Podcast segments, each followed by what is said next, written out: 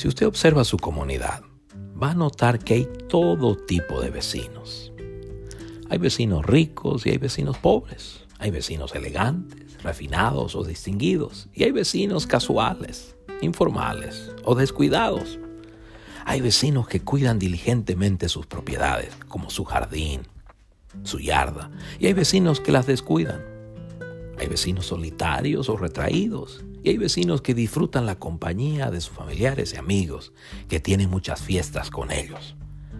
Hay vecinos que tienen una buena actitud hacia los demás y hay vecinos que tienen una mala actitud hacia otros.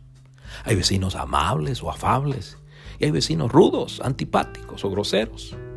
Hay vecinos callados o tímidos y hay vecinos bulliciosos o expresivos. Hay vecinos prósperos o exitosos y hay vecinos que están en apuros o en aprietos. Las Sagradas Escrituras muestran que Dios nos llama a vivir en comunidad, a ser parte de comunidades de personas que viven en esta tierra. Por lo tanto, somos vecinos de otros y los otros o los demás son nuestros vecinos. En Proverbios 27 días, el hombre sabio, entre otras cosas, valora más tener a un vecino que vive cerca que a un hermano o un pariente que vive lejos. En otras palabras, es más práctico tener un vecino que vive cerca que tener a un hermano o a un pariente que vive lejos. No dejes a tu amigo, dice el sabio, ni al amigo de tu padre, ni vayas a la casa de tu hermano en el día de tu aflicción. Y aquí va, mejor es el vecino cerca que el hermano lejos.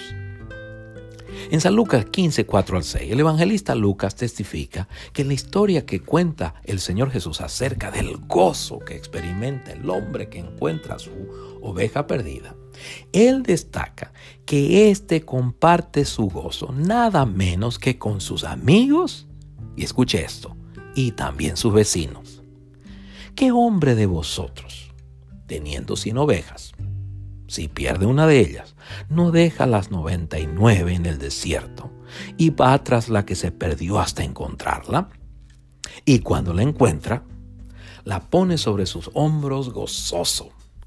Y al llegar a casa, reúne a sus amigos y vecinos diciéndoles, gozaos conmigo, porque he encontrado mi oveja que se había perdido.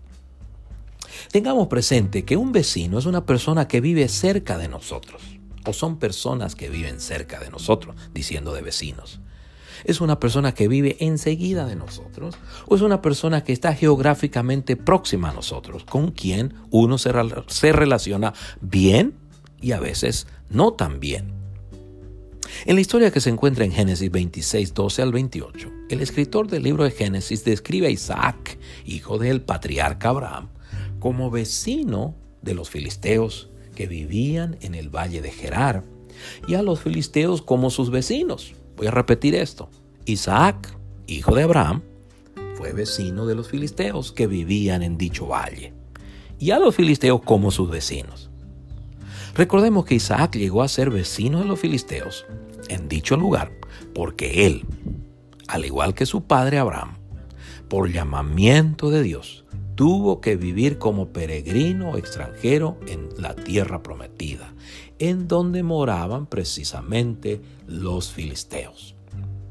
En Hebreos 11, 8 al 11, el escritor de la carta a los Hebreos subraya el estilo de vida de Abraham, Isaac y Jacob como peregrinos, como extranjeros o como nómadas debido a dicho llamamiento.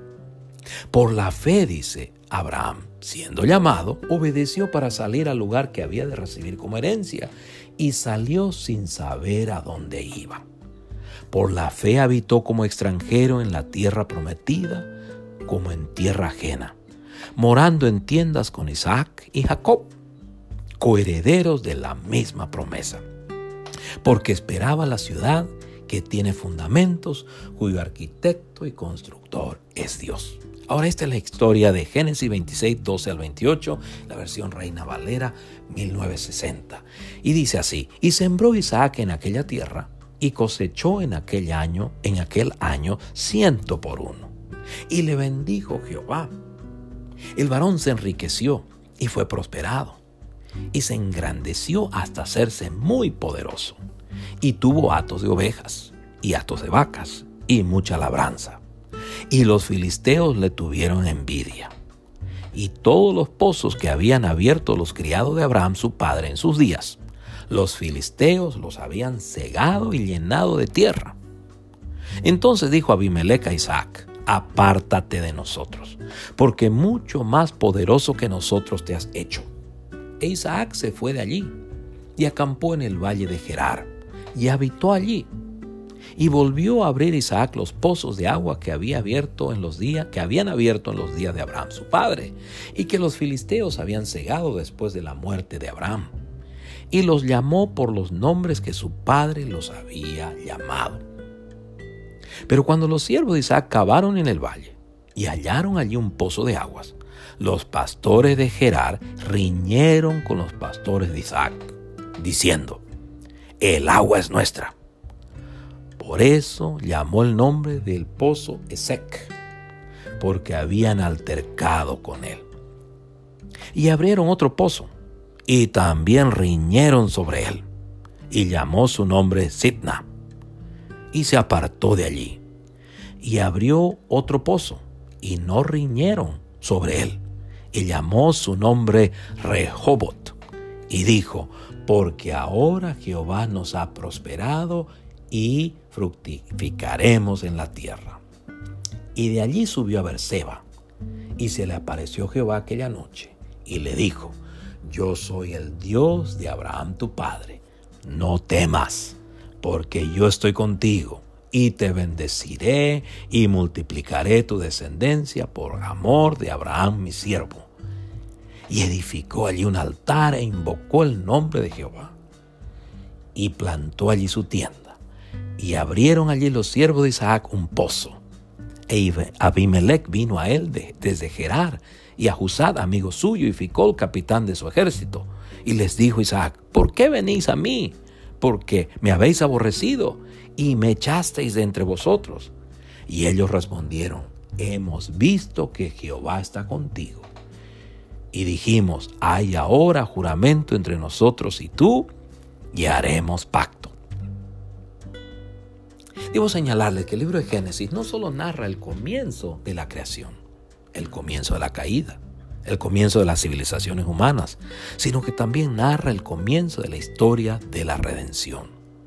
Es decir, la historia de Abraham y en este caso de Isaac y también de sus doce hijos marcan el comienzo de la relación de Dios con el pueblo que escogió por medio del cual enviaría al Mesías, al Cristo, al ungido o al escogido de Dios, a Jesús de Nazaret.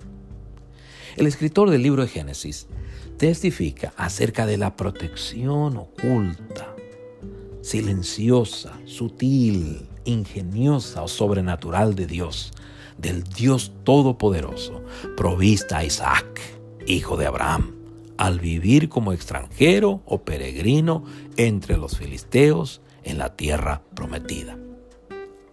Así que la historia de la relación entre Isaac y los filisteos revela que los patriarcas, como todas las personas de fe, como usted y como yo, como todas las personas piadosas o personas que temen o reverencian a Dios, tienen o tuvieron problemas o sufrieron debido al maltrato de parte de sus vecinos impíos o paganos.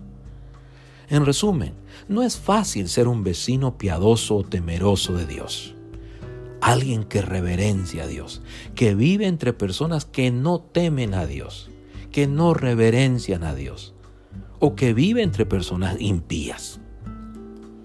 Por lo tanto, no debemos olvidar jamás que la presencia de Dios está con nosotros, está con usted, está conmigo, como le dijera el Señor a Isaac. La historia muestra que las personas temerosas de Dios o que las personas piadosas como Isaac son mansas, pacientes, humildes, trabajadoras, diligentes, pacíficas y que están dispuestas a ceder aquello que correctamente les pertenece. Asimismo, las personas temerosas de Dios o las personas piadosas como Isaac saben que son mayordomos o administradores de todos los recursos que Dios les ha confiado. En cambio, las personas impías se comportan como si fueran dueñas de todas las cosas. Recordemos que el Señor Jesús se comportó como si fuera un mayordomo o administrador de todo aquello que Dios el Padre le había confiado, siendo el dueño y Señor de todas las cosas. Que el Señor nos ayude a seguir su ejemplo. Amén. Dios les bendiga.